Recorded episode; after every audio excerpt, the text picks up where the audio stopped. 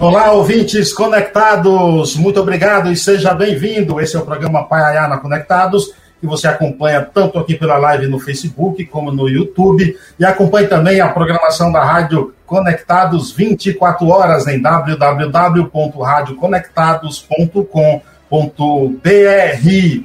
Curta, compartilhe essa live com seus amigos, com seus companheiros de trabalho. Afinal de contas, vai que você está almoçando aí esse horário ouvir aqui um bom bate-papo, uma boa entrevista. Acompanhe também pelo Twitter da Rádio Conectados, que é, se não, Kaique, põe isso, arroba Conectados Rádio, tá bom? O meu Instagram é arroba que você pode acompanhar também. O Instagram da Rádio Conectados é arroba Rádio Web Conectados. Seja bem-vindo a mais um programa Paiaiana Conectados. Hoje a gente vai bater um papo aqui sobre um tema muito importante e para falar disso, eu trouxe aqui uma convidada muito especial. Ela é jornalista, passou pelas principais redações do país, como Folha de São Paulo, foi repórter de política, chefe de reportagem de cultura e correspondente em Nova York. No jornal Globo, foi subeditora de cultura e das editorias responsáveis por temas como direitos humanos, saúde, educação e meio ambiente especializou-se na cobertura de violência contra a mulher a partir de 2018, quando atuou para revelar os estupros cometidos pelo então celebrado médium João Teixeira de Faria, ou João de Deus, e acaba de lançar aí pela Globo Livros o livro João de Deus, o abuso da fé. Cristina Fibe, seja bem-vinda, que honra tê-la por aqui. Boa tarde, honra é minha Estou muito feliz de estar aqui. Obrigada pelo convite. Eu que agradeço. Eu, eu não preciso nem falar assim quem são as suas referências no jornalismo. Afinal de contas, você é filha de uma referência do jornalismo, né, Cristina? Sou, sou filha de uma referência no jornalismo. Cresci em redação, respirando notícia e o trabalho que minha mãe e meu pai também, que também é jornalista, faziam. Qual é o nome do teu pai, Cris? Alexandre Gambirazio. Meu pai é um sujeito de bastidor. Ele é, como, como eu fui durante muito tempo, aliás, editor, é, copydesk, redator, secretário de redação. Então, ele era um sujeito de jornal de papel. Ele está aposentado hoje em dia. Trabalhava em jornal de papel, revistas de papel, aquela época que não tinha ainda internet. E ele já ele trabalhou muitos anos na Folha de São Paulo, na Gazeta Mercantil, na revista Istoé, fez uma carreira como, mas muito mais como editor do que como repórter. Por isso o nome dele não é tão conhecido como o nome da minha mãe. É, a mãe dela, todo mundo deve conhecer, Lilia Vitfip, né? Até o nome é legal de pronunciar. Apresentou por muito tempo o Jornal Nacional, Meninas do, participou daquele quadro Meninas do Jogo, do programa Jô Soares. Ou seja, que você não tinha para onde fugir, né? Entendeu? Jornalismo na veia, né? É, eu acho que quando você cresce em redação é um ambiente muito viciante, né? Quando você cresce fazendo jornalismo, vendo, fazendo eu não fazia ainda. Quando você uhum. cresce assistindo é, e acompanhando, eu assistia aos programas, comentava com a minha mãe, lia os jornais, minha casa tinha três, quatro jornais todo dia, então eu era realmente uma, uma menina que respirava a notícia. E aí foi meio que natural, você se sente à vontade. Quando você vai escolher a faculdade, você fala, ah, aqui eu me sinto confortável e é quase natural, é quase uma escolha natural. Mas sim, eu tenho um irmão que não fez jornalismo, então dava para ter fugido. Eu que ah. Mas você fez cinema, não fez? Estudou eu, cinema? Eu fiz as duas faculdades. Eu fiz jornalismo e cinema ao mesmo tempo, porque eu sou muito apaixonada por cinema. Cinema ainda hoje é uma área que me encanta. Só que foi muito ao acaso, a gente vai construindo a profissão muito ao acaso, né? As coisas vão acontecendo. E aí, logo que eu saí da faculdade, eu pensava assim em trabalhar em cinema, mas era uma época que era difícil, não, não era fácil não começar nessa área. Eu, ao contrário de jornalismo, não tinha nenhum contato. E em jornalismo, embora eu tivesse contatos, amigos e tal, a minha porta de entrada não, não foi nada disso, foi o trainee da Folha de São Paulo. Quando eu passei no processo seletivo para o trainee, eu fiquei tão feliz de ter passado naquele processo seletivo, que é um processo super difícil, e eu, claro que a Folha de São Paulo é, ainda é hoje um dos sonhos de, de trabalho ali para um jovem formado, né, recém-formado. Então eu passei no trainee e fiquei, é, fui trainee isso em 2004. E aí logo depois de três meses de trainee, eu tinha uma oportunidade na redação, eu fui ficando, fui ficando e nunca mais saí. Passei sete anos na Folha, depois emendei o Globo, passei dez anos no Globo e nunca mais saí de redação. Agora eu saí, estou fazendo a divulgação do livro e outros projetos relacionados a ele. Estou pela primeira vez fora do dia a dia da redação. Mas é. antes, antes da gente entrar aí até, até no teu livro, uma curiosidade. Você falou que seu pai trabalhava muito no, mais nos bastidores, sua mãe é mais conhecida. É, ao ver sua mãe, por exemplo, todos os dias apresentando um jornal de maior audiência do país, não despertava interesse, só quero ser é, apresentadora, quero estar na frente da, da, das câmeras? Carlos, não, porque é um trabalho muito cruel também, né? Então tem, tinha também o lado da fama da minha mãe, que não era uma coisa que eu almejava quando eu estava ali recém-formada.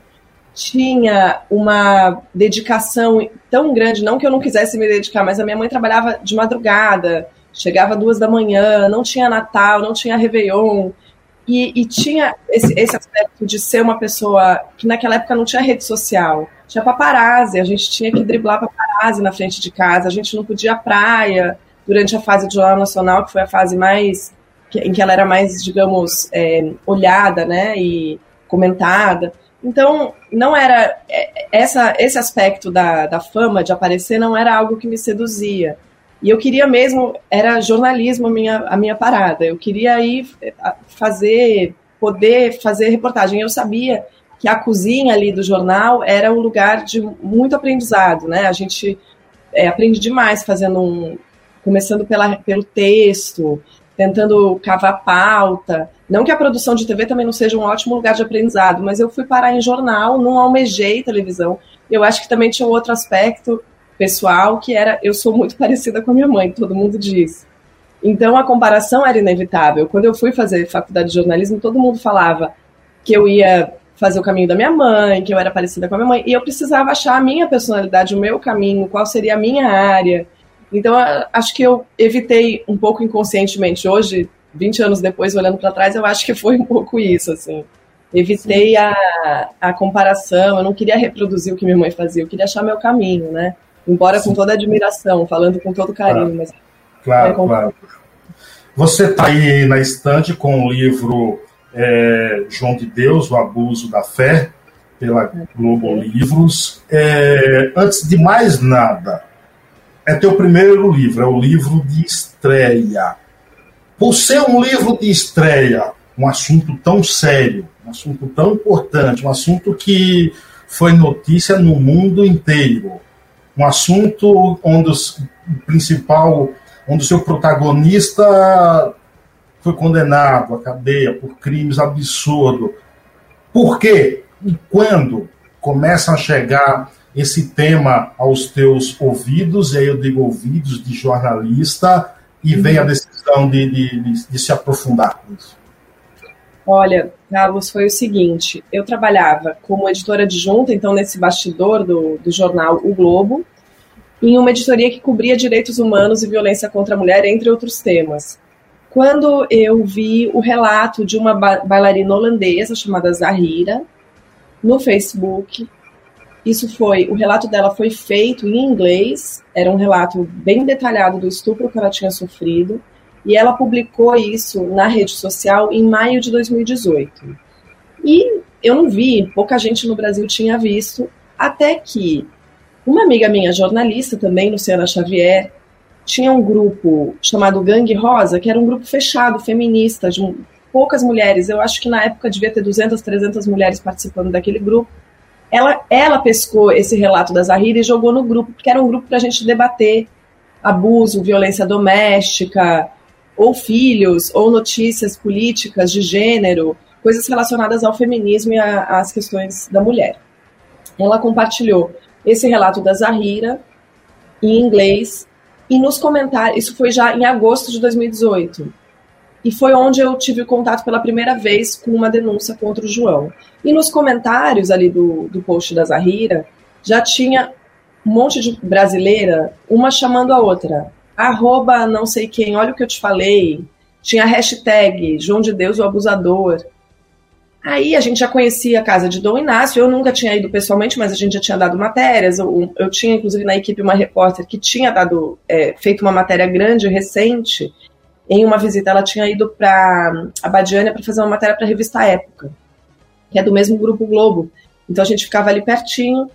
É, eu chamei a Helena Borges, essa repórter que tinha ido recentemente, falei: Helena, vamos tentar entrevistar a Zahira, ver se ela quer conversar com a gente sobre isso que aconteceu mas vamos também puxar esse fio aqui dos comentários dessas outras mulheres é, para a gente ver se há outros casos. Eu não tinha ali a dimensão do que poderia acontecer, né? A gente não, ninguém imaginava. Mas a Helena, que é uma repórter investigativa, que já tinha tratado do assunto violência contra a mulher e que é uma mulher sensível, eu julguei que seria importante uma, uma figura assim para ir abordar uma vítima de, de violência contra a mulher e também investigar possíveis outros casos.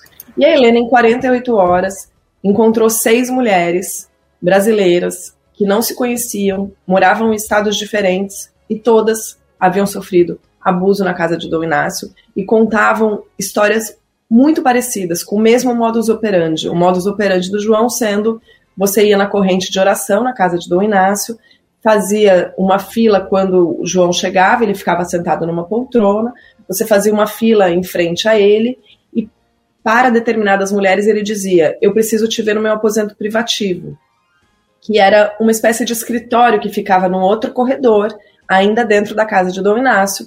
Ele tinha esse escritório em que ele recebia as mulheres individualmente.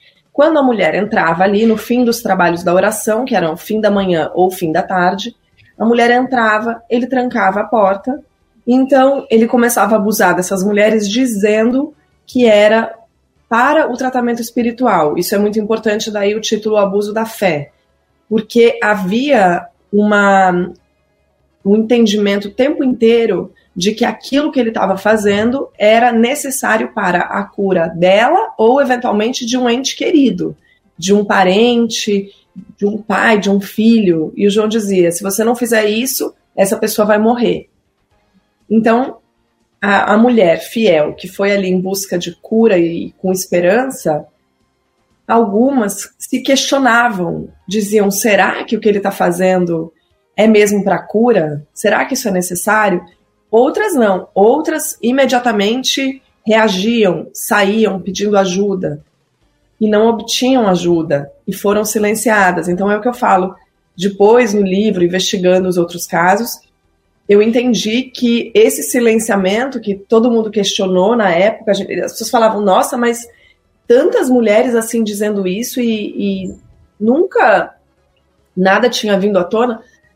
Olha, as mulheres tentaram, algumas mulheres tentaram falar. Tinha boletim de ocorrência na Polícia Civil de Abadiânia, Sim. tinha processo na justiça e o João tinha sido absolvido. Então não é verdade que ninguém tentou. Tentaram. E muitas silenciaram por temor, por medo. Era uma figura celebrizada mundialmente né, muito influente, que tinha fotos com celebridades e políticos no próprio aposento privativo onde ele abusava dessas mulheres. Então é muito intimidador. E elas não sabiam fazer parte de uma rede de estupros. Você está falando de temor, de medo a uns casos tão sérios. Durante essa investigação, é, você em algum momento, eu vou colocar aqui entre aspas, temeu alguma coisa? É, ao se deparar com tantos absurdos e quanto tempo levou essa sua apuração até a conclusão para o livro já ficar pronto? Olha, a apuração teve duas etapas, eu costumo contar. A primeira etapa é a etapa presencial, que eu ia lá, que é pré-pandemia. Então, eu começo a apuração desse livro em meados de 2019, ou seja, o João já estava preso, já tinha não, ele ainda não tinha sido condenado. Ele tinha sido denunciado por estupro, estupro de vulnerável e violação sexual mediante fraude, por alguns casos de algumas mulheres, é, de algumas dezenas. E aí, durante a minha apuração, ele foi condenado pela primeira vez. É, e eu comecei a viajar até, a, não só a Badiânia, mas eu fui a Badiânia, Nápoles, Pilar. Eu fui a todas as cidades que apareciam nas biografias oficiais do João, onde ele tinha nascido, onde ele tinha crescido, onde ele tinha trabalhado, onde tinha é, possíveis garimpos. Então eu fui viajando por Goiás, fui a Brasília também, fui a São Paulo, isso já atrás de fontes, né? Fazer entrevistas. Então eu fui viajando. Essa, essa primeira etapa presencial durou mais ou menos seis meses, até janeiro, fevereiro de 2020, quando a gente começou a ser assombrado pela pandemia. Em março, a pandemia fecha tudo aqui no Brasil. Eu já estava com o primeiro, a primeira versão do livro escrita. Essa foi a parte mais densa da apuração. Quando começou a pandemia, eu trabalhava no jornal o Globo e também fazia cobertura de saúde. Então, eu entrei na cobertura do coronavírus, como quase todos nós jornalistas, e fiquei ali muito intensamente nessa cobertura. A gente resolveu que o livro ia ficar um pouquinho é, na, na, geladeira, digamos, para não é, lançar naquele momento em 2020 que ninguém sabia o que ia acontecer. E em 2021, então, eu retomo a apuração para atualizar as investigações, para ver em que pé as investigações estavam, como estavam as condenações. Eu atualizo a apuração, continuo tentando entrevistar João naturalmente até o fim. Ele, ele não me concedeu entrevista, eu falei só com os advogados de defesa. Ele estava preso, depois ele foi para a prisão domiciliar em março de 2020. E aí eu fechei, dei o, o, ponto final agora em agosto de 2021 no livro. Com eu atualizo ele até essa etapa e aí o livro rodou. Eu até atualizei no livro que o João Teixeira tinha voltado para a cadeia, porque em agosto ele foi ele foi para domiciliar em março de 2020. Em agosto de 2021, o Ministério Público ofereceu a 15ª denúncia contra ele, e então ele voltou para a cadeia, porque o Ministério Público argumentava que essas mulheres da denúncia sentiam medo pelo fato de ele estar tá solto, que ele podia é, interferir nas investigações. Ele volta para a cadeia, eu atualizo o livro com ele na cadeia, e não durou nem, acho que 10 dias, ele voltou para a prisão domiciliar. Então hoje ele está em casa. É, em Por isso que você colocou a foto por isso você colocou a logo aí da, da Polícia Civil na capa? a gente colocou a logo da Polícia Civil na capa porque a gente queria é, fazer um livro que fosse claramente um livro investigativo, criminal.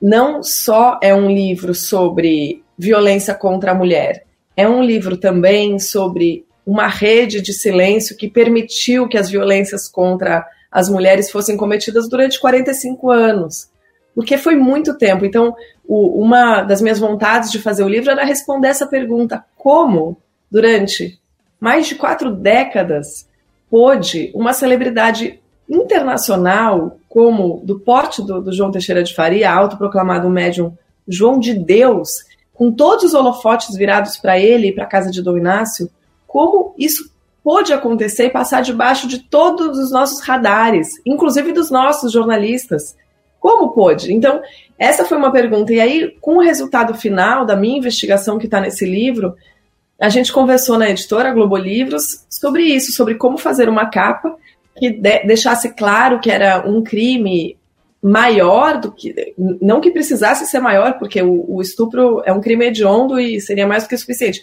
mas como é, mostrar que era uma investigação sobre essa rede toda. Então, foi a melhor. É, ideias, a melhor capa para dar essa ideia muito claramente de que é uma investigação criminal.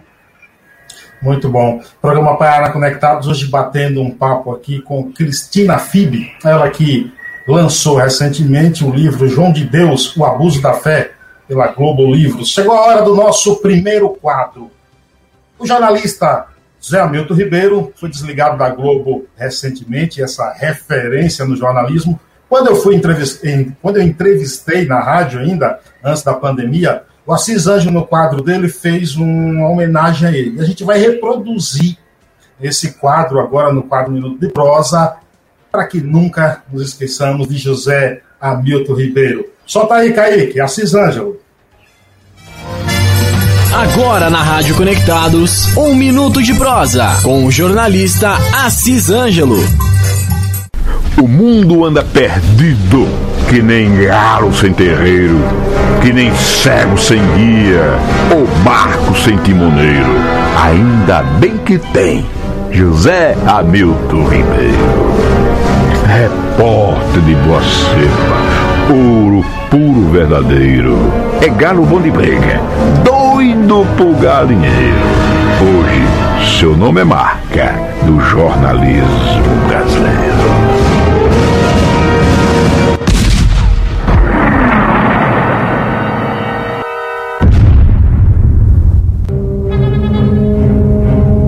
Volta desse José tem sanfona, tem pandeiro, tem cantiga de matuto e prosa de marroeiro. Fora isso, ainda tem verso, viola e violeiro. Ele foi a todo canto, foi até o estrangeiro, foi a luta, foi a guerra, lutou, foi bom guerreiro, caiu, mas levantou-se de modo muito ligeiro. Incansável, segue firme, livre, leve, faceiro, redescobrindo na vida o prazer aventureiro de fazer mais reportagens com a marca José Ribeiro.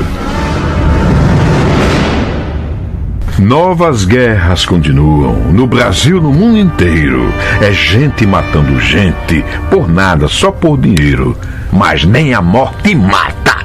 José Hamilton Ribeiro.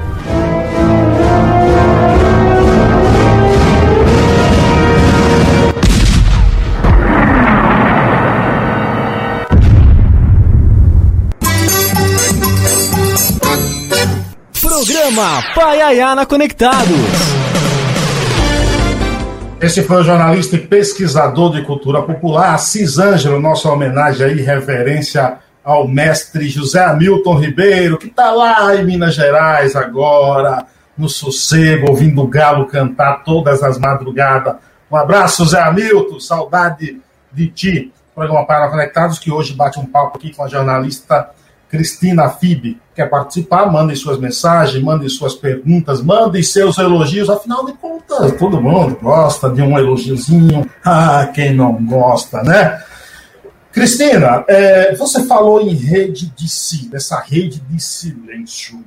É, o que, é que envolvia, por exemplo, essa rede de silêncio? Por exemplo, contatos dele com políticos da cidade, porque é, é ele estava numa cidade, de certa forma, pequena 20 mil, 20 e poucos mil habitantes. O que o protegia tanto? Ele criou muitos laços com os políticos de, de, dessas regiões? Olha, sim, é, ele criou uma rede de, de proteção, eu, eu, diria que ele aprendeu, até as biografias oficiais falam isso do João, ele aprendeu muito cedo que ele precisava ficar próximo aos políticos.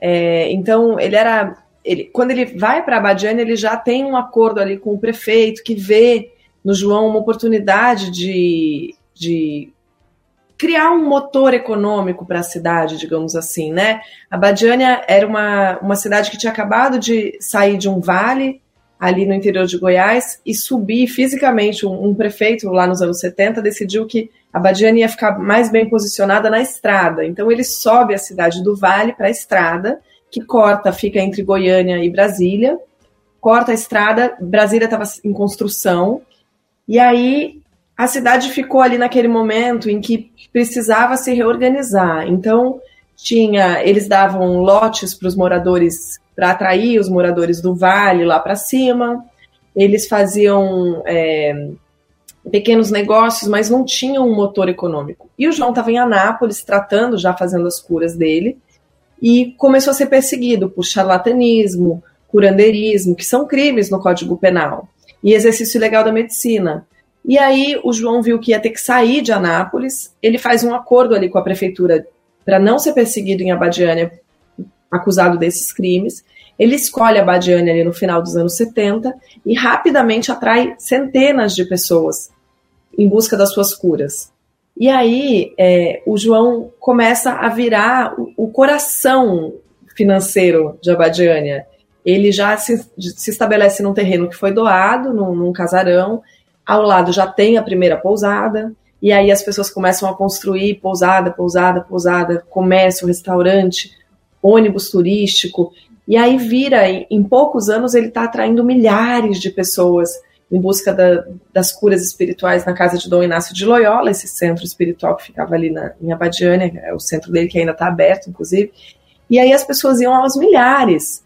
E então eu acho que ele, ele também tinha um policial militar em sua segurança.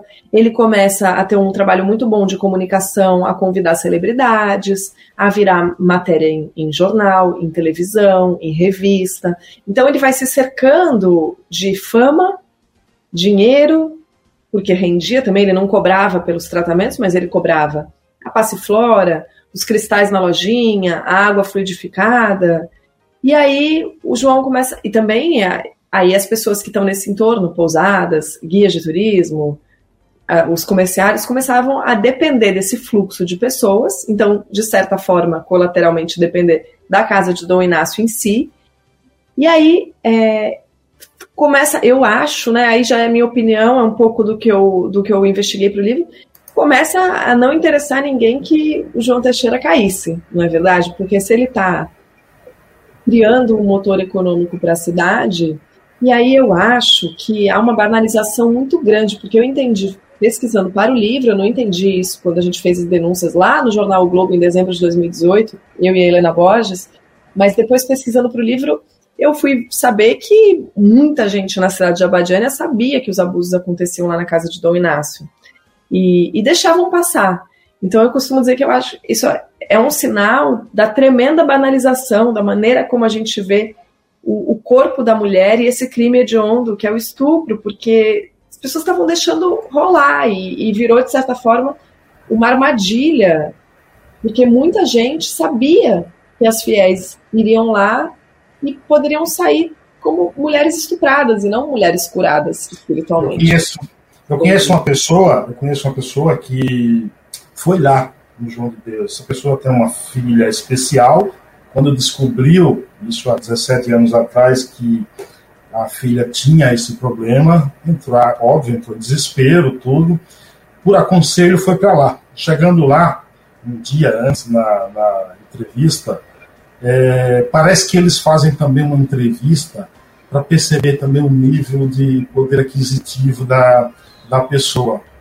E aí mandaram comprar uns comprimidos, e a diferença entre o comprimido que ele estava pagando e que uma outra pessoa estava pagando era gritante. Então, aí ele percebeu que tinha uma certa né, sacanagem e não voltou, que a, a, a, cirurgia espiritual seria no outro dia, entendeu? Mas você tem que comprar esses comprimidos lá. De certa forma, é, além do, da violência sexual contra as mulheres, esse abuso da fé é, vai também no sentido de arrecadar mais, a, a fragilidade das pessoas ali. É, não sei se você vê assim também. Sim, inclusive os, os espíritas, né, os seguidores da religião espírita proíbem que se cobre, né, pelos tratamentos. O, o, João nem se dizia espírita, ele se dizia católico e dizia que a casa de Dom Inácio era uma mistura, né, é, de preceitos católicos com preceitos da religião espírita, mas o fato é que você desembolsava algum dinheiro quando você ia lá, não, não desembolsava pela cura em si, mas se o João estava dizendo que era o seu, o seu guru espiritual, se ele estava dizendo que para a cura você precisava comprar cinco, seis, oito frascos de passiflora na farmácia dele, porque aí ele que produzia, você ia na lojinha da, na farmácia da casa de Dom Inácio, que está lá até hoje. Se você ele dizia que você precisava durante o ano inteiro, às vezes, tomar água fluidificada, que também era vendida, a água era um, uma água mineral, uma garrafa de água mineral que é, diziam estar abençoada pelas entidades. Por isso a água se chama fluidificada e era vendida com um preço diferenciado da água lá de fora, dentro da casa de Dom Inácio. Então, para manter os tratamentos, você precisava fazer coisas, eventualmente até ficar em Abadiânia. Isso era uma das coisas que o João dizia para algumas pessoas. Você precisa morar aqui, você precisa passar um mês aqui. Aí ele desaconselhava que as pessoas fossem fazer turismo em Goiás. Ele desaconselhava. Eu conversei com gente até em outras cidades que, que se ressentiam porque podiam ter pegado um, uma rebarba de turismo ali em volta, mas o João desaconselhava a pessoa a ir para outra cidade. Ele dizia que tinha que ficar em Abadiânia. Então, ele Era queria todo... o cliente ali perto também, né? O cliente ali, porque daí o cliente ia para o restaurante de Abadiânia que tinha um acordo com ele, ficava na pousada ou alugava uma casa. Era muito dinheiro que se movimentava lá dentro de, de Abadiânia. Então, eu acho que era um, uma estrutura toda comercial, não, não era apenas o, a, você não ia para Abadiânia em busca de uma cura sem ser cobrada e saía de lá sem despesa. Era muita despesa. E eu costumo pensar nisso, dizer isso, assim, que você ir, quando você vai de um outro estado, se você morar em Anápolis é diferente, mas se você, a maior parte da, das fiéis eram de outros estados. Então, se você está em outro estado, para você chegar a Badiânia não era fácil. Você tem que comprar a passagem ou dirigir quilômetros e quilômetros, ou então você compra a passagem para em Brasília ou em Goiânia. Tem que ter um transporte para Badiânia por terra. Então, pegar um carro, um ônibus. Ou... Então, era muita despesa para você chegar até lá. Daí você tem que dormir em Abadiânia, em lugares que você não conhece, tem que pesquisar, tem que. Por isso mesmo, muitas iam com guia de turismo, aí contrata outro serviço ainda, do guia de turismo, do ônibus. Então, tem um. E aí eu fico imaginando que essas pessoas, para fazer tudo isso em busca de uma cura espiritual, estivessem mesmo desesperadas às vezes, né? Com um, o João, tendo o João como o último recurso, última esperança então ele ainda tem esse aspecto da vulnerabilidade que a gente fala, que é Sim, olha como essa pessoa, em que estado essa pessoa chega ali de vulnerabilidade. E por isso a maior parte dos casos denunciados pelo Ministério Público é de estupro de vulnerável, porque é quando você está num estado que te incapacita de reagir. O estupro de vulnerável é todo crime, e é, e é importante dizer, o estupro não precisa de conjunção carnal. O Código Penal brasileiro descreve o estupro como conjunção carnal ou qualquer ato libidinoso cometido contra a vontade de alguém. Então, no estupro de vulnerável é contra qualquer pessoa menor de 14 anos ou com alguma deficiência que incapacite a de reagir, e inclui, o Ministério Público incluiu nesse entendimento esse estado de fé, de o fato de a pessoa estar tá lá em busca de uma cura e ser ludibriada que aquele tratamento, que aquele abuso era necessário como um suposto tratamento, isso é entendido pelo Ministério Público como vulnerabilidade. Isso torna o crime mais grave e passível de uma pena mais alta, que nesse caso é de 8 a 15 anos de prisão. Então, é, eu, eu acho que esse elemento da, da fé e de você ir lá atrás de, de uma última esperança, de um, um movimento desesperado, é fundamental nesse caso específico do, do João Teixeira de Faria.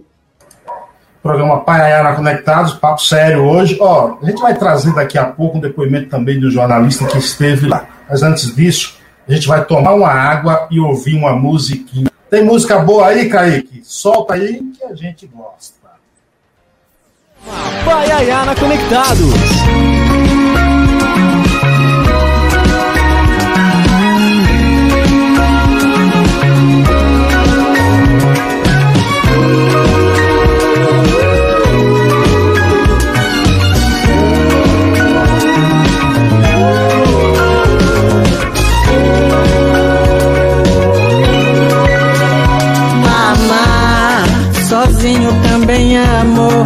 Passarinho me contou que você não é só isso que aparenta ser. Sei, você mal sabe quem sou eu, de onde esse amor nasceu.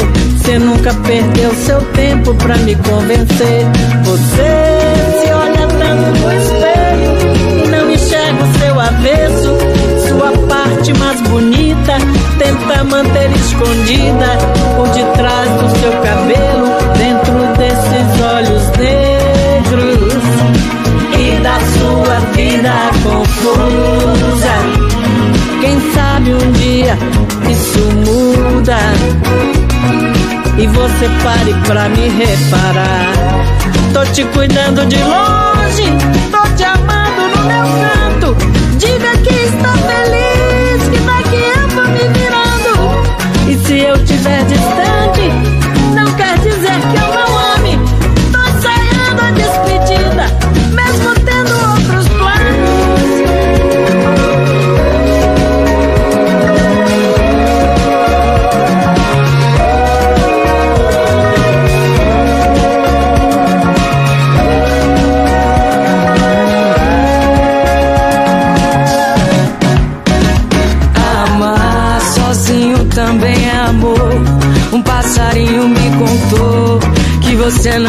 só isso que aparenta ser. Sei, você mal sabe quem sou eu. de onde esse amor nasceu. Se nunca perdeu seu tempo pra me convencer. Você se olha tanto no espelho e não enxerga o seu avesso. Sua parte mais bonita tenta manter escondida por detrás do seu cabelo. Dentro desses olhos negros e da sua vida confusa. Quem sabe um dia isso muda e você pare pra me reparar. Tô te cuidando de longe,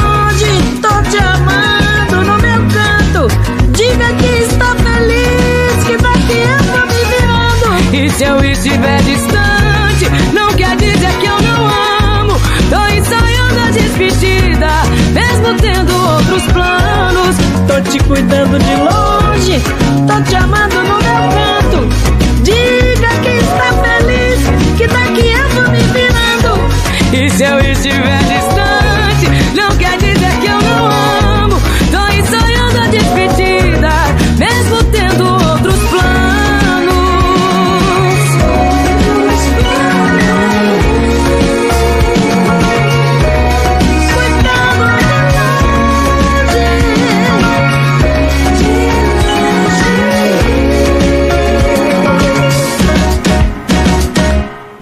Programa Paiaiá.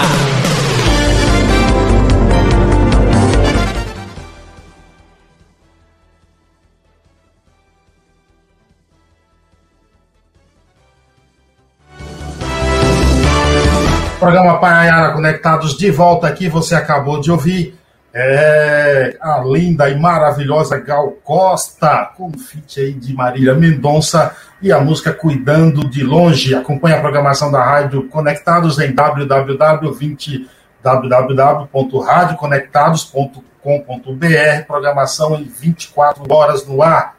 Ah, o Instagram é arroba Rádio Web Conectados. Um abraço aqui, ó. José Eduardo Santana está lá em Camamu, na Bahia, ouvindo a gente. Muito obrigado pela tua participação aqui. Tonho do Paiaiá está lá em Salvador, Bahia, minha querida Salvador. Ele diz: é, bom retorno às entrevistas aos sábados e parabéns pela escolha da entrevistada.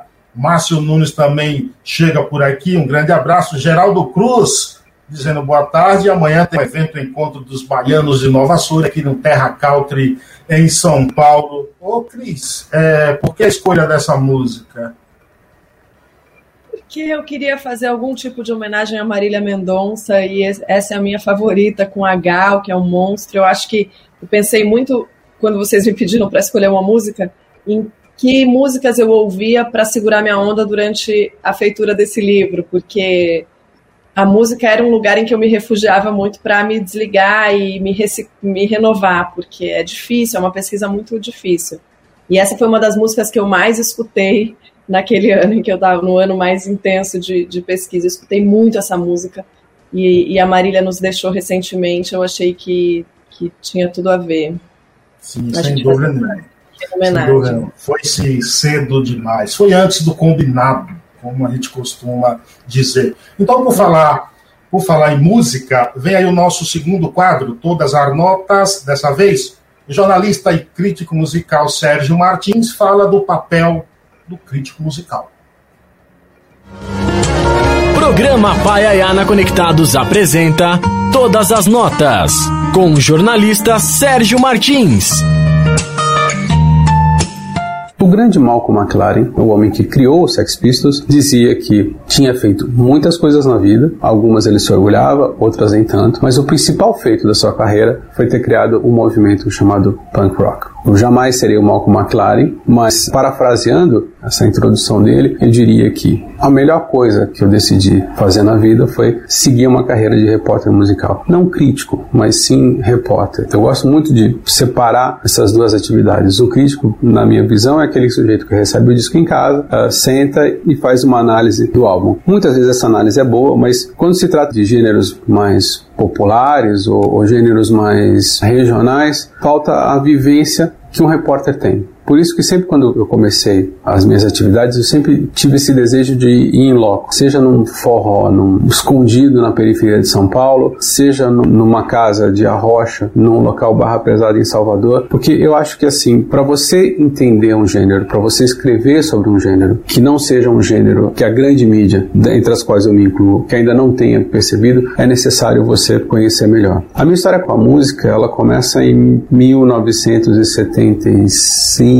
76, quando eu tinha de 8 para 9 anos, eu assisti os Reis do Iê dos Beatles num canal chamado TV Tupi. Foi então que eu achei que de todas as manifestações às quais eu tinha sido apresentado, seja as ciências exatas, biológicas, cinema ou esporte, a música era que falava mais com a minha alma. Eu só não sabia como eu poderia fazer isso profissionalmente. Então, em 1985, quando eu tinha 18 anos, surgiu uma revista chamada Bis. Foi que teve um estalo e eu falei, eu gostaria de trabalhar com música, escrevendo sobre música, fazendo o que essas pessoas fazem, e eu gostaria de trabalhar na BIS. Isso efetivamente aconteceu nos anos de 1993 a 1999. Obrigado e até o próximo Todas as Notas.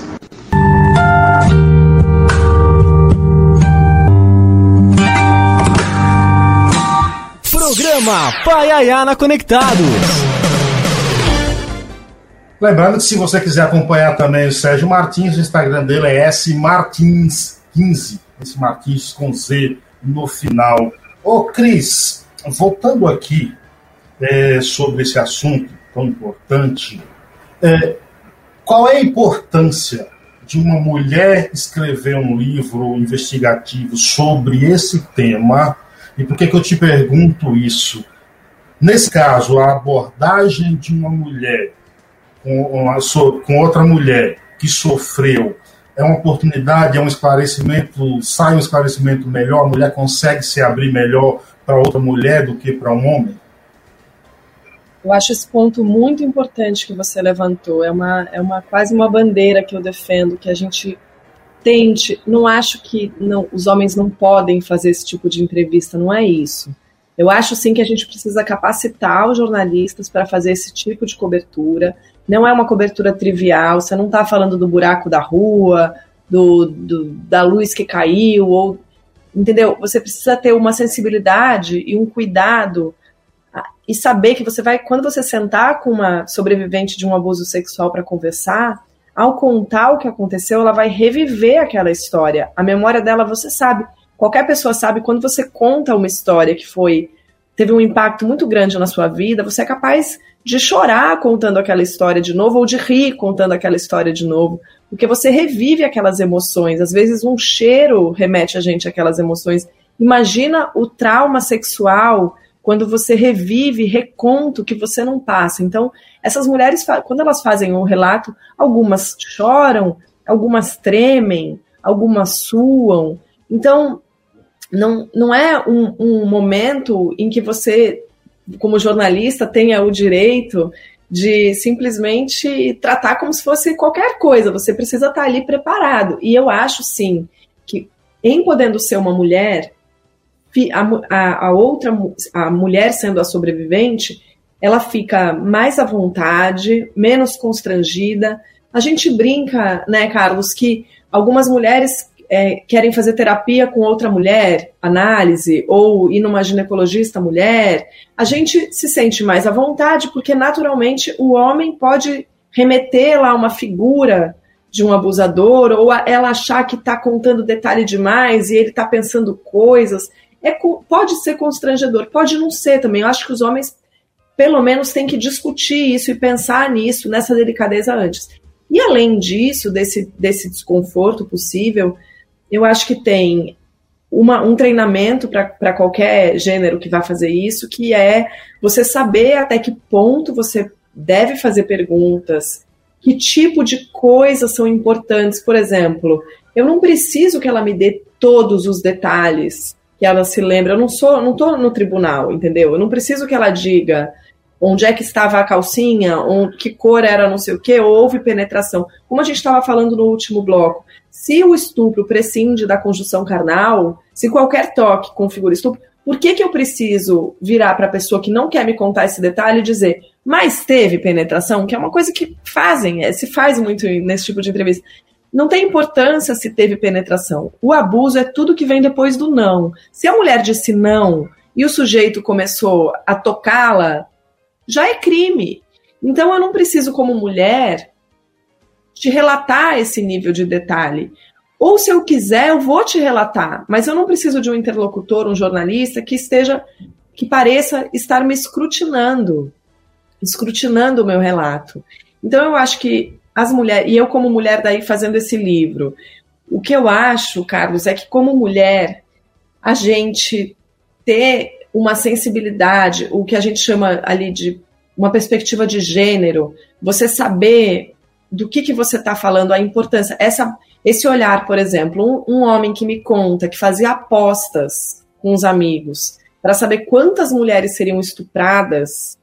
Quando chegava, eles me contaram essa história. Eu vou contar para quem não leu o livro ainda, espero que leiam. Eu estava entrevistando um sujeito que tinha morado em Abadiânia.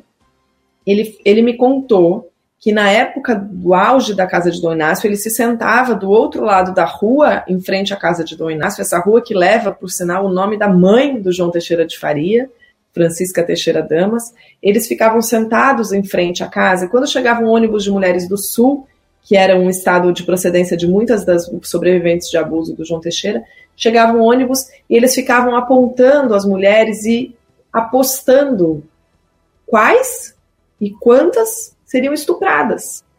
Um grupo de homens me dizendo isso.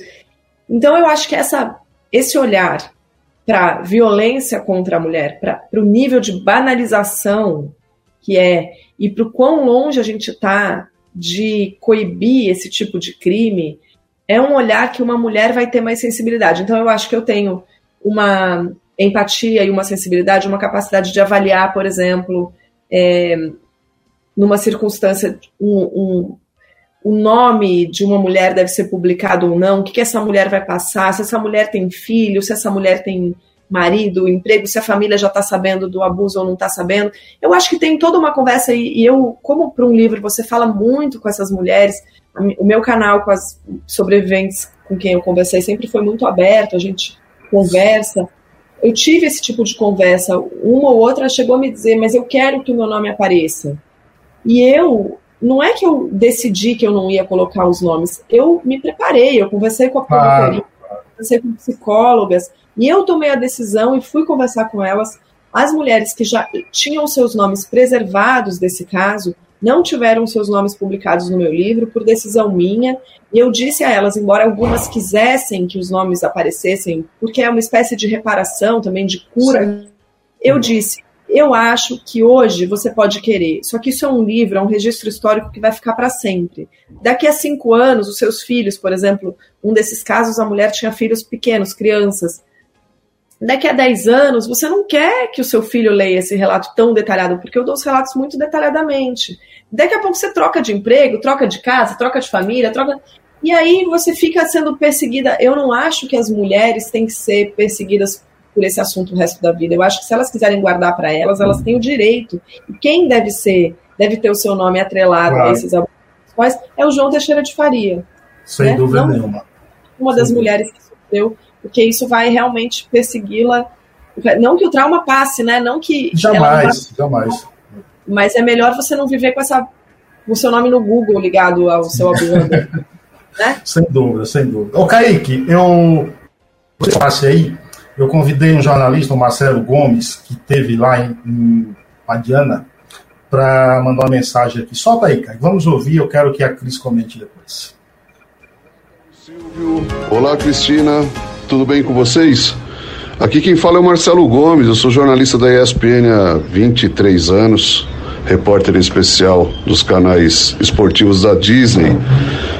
Bom, eu queria contar para vocês o, a minha experiência que eu tive com o João de Deus. Ela aconteceu em 2011 e a gente passou um dia inteiro lá em Abadiânia, né?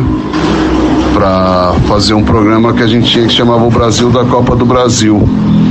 Ali a gente teve a experiência de conviver com com várias pessoas né, que chegaram lá para na tentativa na busca da cura, né? Muitas pessoas do exterior, inclusive do Canadá, dos Estados Unidos, do Japão, da Europa.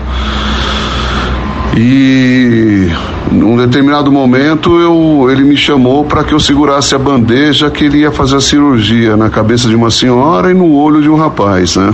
E eu vi ali com os meus próprios olhos ele cortando a cabeça da, de uma senhora, daí ele tirou um, uma tipo uma tripa assim, falando que era um que era um tumor, né? Do olho do rapaz também ele rasgou ali, enfim, e depois costurou e e colocou, colocava as pessoas numa sala ali que a gente não tinha acesso.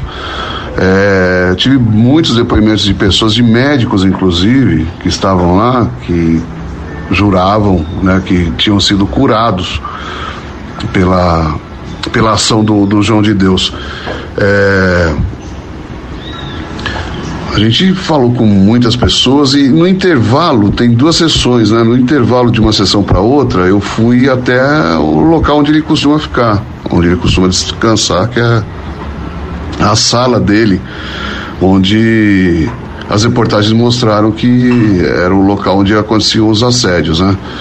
E ali ele na porta, eu pedi para falar com ele para a gente fazer entrevista e ele estava solicitando para os assessores dele, ali, o pessoal que auxiliava nos trabalhos, para que levasse a gente do outro lado da cidade para ver a ação social que eles faziam. Tal. É uma coisa muito grande, né? Era gigantesco, né? No dia que a gente esteve lá, tinha até a Cláudia Rodrigues, atriz, estava é, lá também para tentar uma cura e tudo mais, né? Enfim, e ele resistindo muito à entrevista. E eu queria fazer entrevista. O repórter sempre quer fazer, além das imagens, né? Quer fazer entrevista, né? E na entrevista que a gente fez ali, que eu passei com ele uns 15 minutos, eu não consegui tirar conteúdo nenhum. Tudo que eu perguntava, ele falava, Deus. Eu falava, não, mas por que isso aqui? Deus. Ah, e quando você parar de trabalhar, quem que vai entrar no seu lugar? Só Deus. E que tipo de trabalho você faz aqui? Deus, Deus. Eu falei, Deus, quem é Deus? Então, assim, me causou uma certa estranheza de não conseguir tirar conteúdo nenhum, apesar de que as pessoas sempre falavam que ele é uma pessoa completamente humilde, né? E que não tinha instrução intelectual nenhuma, tal, não sei o que, que ele era é, com vocabulário muito restrito, né? Quando nós voltamos para a segunda sessão à tarde, né? É, aí eu percebi, eu tive uma impressão que ele estava fazendo realmente um jogo de cena pra gente, assim falando, falava muito pra gente, a gente estava sentado ali num canto, né? Eu, o cinegrafista Fábio Lunardi e o assistente Rosenberg Farias. E, e ali eu senti que ele realmente ele estava querendo dizer alguma coisa que eu não, não né, aos opositores, as pessoas que criticavam o trabalho dele, né? Teve um determinado momento que ele pediu para que eu fosse até ele e aí teve uma menina que ele colocou a mão assim em cima do seio da menina e pediu para que eu é, colocasse a mão também, porque ela estava com um tumor no seio. Eu falei, não vou colocar a mão no seio de uma pessoa. Eu falei, não tem cabimento, né? falei, aí não pode colocar. Eu falei, não, não vou colocar. Aí não coloquei, daí ele fez a oração dele. Aí no final, ali na hora de se despedir, ele falou para mim assim: você vai trabalhar comigo ainda. E eu fui com muita fé ali também, por quê? Porque eu tô com. Eu tenho um problema degenerativo na visão não fui lá por causa disso, mas fui lá para fazer a reportagem, depois conhecer e eventualmente voltar lá se eu acreditasse, né? E ele falou que eu ia trabalhar com ele. Eu falei, pô, espero que seja daqui uns 10 anos, que eu tenho uma, muita lenha para queimar ainda, né? E saí de lá com uma reportagem assim que eu vi nas pessoas muita fé, né? Muita fé. Tem pessoas que realmente chegam lá é, já agonizando, né? Com câncer é, super avançado, né? Com doenças degenerativas muito mais graves que a minha, né? Mas aí depois de tudo isso, com as reportagens, a gente viu que realmente é, ele se perdeu, né? Eu tenho a impressão de que ele fez muito bem a muitas pessoas que foram lá com fé, mas isso não importa se vai num, no centro espírita, se vai num, numa igreja católica, uma igreja evangélica, né? Acho que a fé, ela realmente ela pode causar milagres na vida do ser humano, né? Mas eu tenho a impressão de que ele se perdeu, que ele se achou Deus. E quando qualquer um de nós se acha Deus, aí eu acho que a gente realmente está é, dando um passo derradeiro em direção ao precipício. Né? Eu lamento muito o que tenha acontecido com ele, muito mais com as mulheres que foram abusadas, que isso é um absurdo. Né? E outro detalhe que eu tenho para contar para vocês também é o seguinte: ali existia um comércio muito grande. Ali é a terra dos cristais, né? A Badiana fica a 100 quilômetros, tanto de Goiânia quanto de Brasília, né? E ali tem muito cristal. Então, nos fundos ali é, existia uma lojinha que vendia DVD, vendia água, vendia cristais. E na época, é, tipo, um cristal era 400 reais, um cristalzinho pequeno. Uma garrafinha de água do João de Deus ali era 18 reais, sabe? Então acho que ali existia realmente também um abuso nesse sentido assim financeiro de tirar por intermédio da fé das pessoas fazer dinheiro, né? E eu queria deixar aqui meus parabéns a você, Carlos Silvio, pelos programas maravilhosos que você faz e um abração, toda a minha reverência à jornalista Cristina, que agora é escritora também, e parabéns pelo trabalho que você realizou, que eu tenho certeza que tem muito conteúdo, que foi árduo e esclarecedor. Até a próxima, gente. Programa Paraná Conectados, esse foi Marcelo Gomes. Obrigado, Marcelo, pela tua mensagem. Cristina, num minuto e meio aí, é, gostaria que você falasse sobre essa mensagem dele.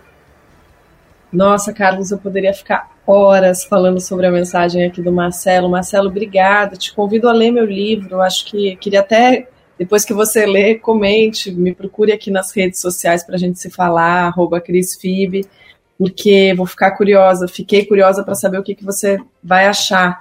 Você abordou tantos aspectos que eu podia aqui ficar horas, porque desde um aspecto importantíssimo para toda essa rede de silenciamento das mulheres é esse controle da narrativa que o Marcelo comenta. Você tá lá, o João dá as respostas protocolares, era um jogo de cena. Ele fala que as pessoas reforçavam que o João era humilde, não tinha instrução intelectual, um vocabulário restrito, tenho minhas dúvidas. O João era um, um sujeito muito inteligente, ele fez todo um plano de comunicação, ele era cercado de pessoas que controlavam a narrativa. Depois ele comenta que se achava um deus todo-poderoso. Eu acho que isso é fundamental também, até para o abuso e para a banalização dos corpos das mulheres. Ele achava que ele tudo poderia, inclusive essas pessoas que estavam do lado de fora, sendo coniventes com os abusos, compartilhavam desse pensamento de que o João, já que ele fazia tudo aquilo, ele podia também tocar nos corpos das mulheres. Não, não tinha problema cometer um crime desse porte. E, e essa questão da cura, o fato de que ele. É, muita gente diz que ele fez bem a muitas pessoas. O Marcelo fala da fé, é, é um pouco o meu pensamento sobre isso. Tem muita gente que ainda defende que o João Teixeira de Faria curou pessoas. Eu, pessoalmente, vejo, enxergo mais a linha da, da fé, da autossugestão, da pessoa quando ela acredita muito que aquela cura espiritual vai funcionar, ela melhora. Também tem o fato de que o João parou de fazer essas cirurgias físicas de uns tempos para cá, depois de ser processado por exercício legal da medicina, curandeirismo, charlatanismo. Há processos que eu cito no livro, inclusive, contra ele por essas coisas. Ele parou de fazer as cirurgias físicas que o Marcelo testemunhou e também indicava vivamente que as pessoas não largassem os tratamentos tradicionais. Então, muita gente que foi curada fez diversos tratamentos holísticos, espirituais, tradicionais, em busca da cura. Então, não se sabe dizer exatamente o que, que as curou. E cientificamente é possível a gente comprovar. Então, obrigada. Eu tenho milhares de coisas para comentar. A gente faz outro programa outro dia para claro, falar claro, claro. de comentários. Isso, eu gostaria de te agradecer por ter disponibilizado esse tempo. Espero que as pessoas tenham gostado também do tema. Muito obrigado mesmo. Obrigada a você. Foi um prazer grande estar aqui. Espero que as pessoas né, leiam, espalhem a palavra. Não podemos cometer esse tipo de violência e nem deixar que as mulheres sejam silenciadas durante tantos e tantos anos. Escutem, acolham e defendam se conhecerem alguma vítima de um abuso sexual. Obrigada. Obrigado a Cris, obrigado a todos também que nos acompanharam até agora. Valeu, gente. Bom final de semana. Não se esqueça, se beber, não dirija. Se dirigir, não beba. A vida vale a pena. Grande abraço. Até a próxima. Mais podcasts como este você encontra no site da Rádio Conectados, radioconectados.com.br ou no seu aplicativo de podcast favorito.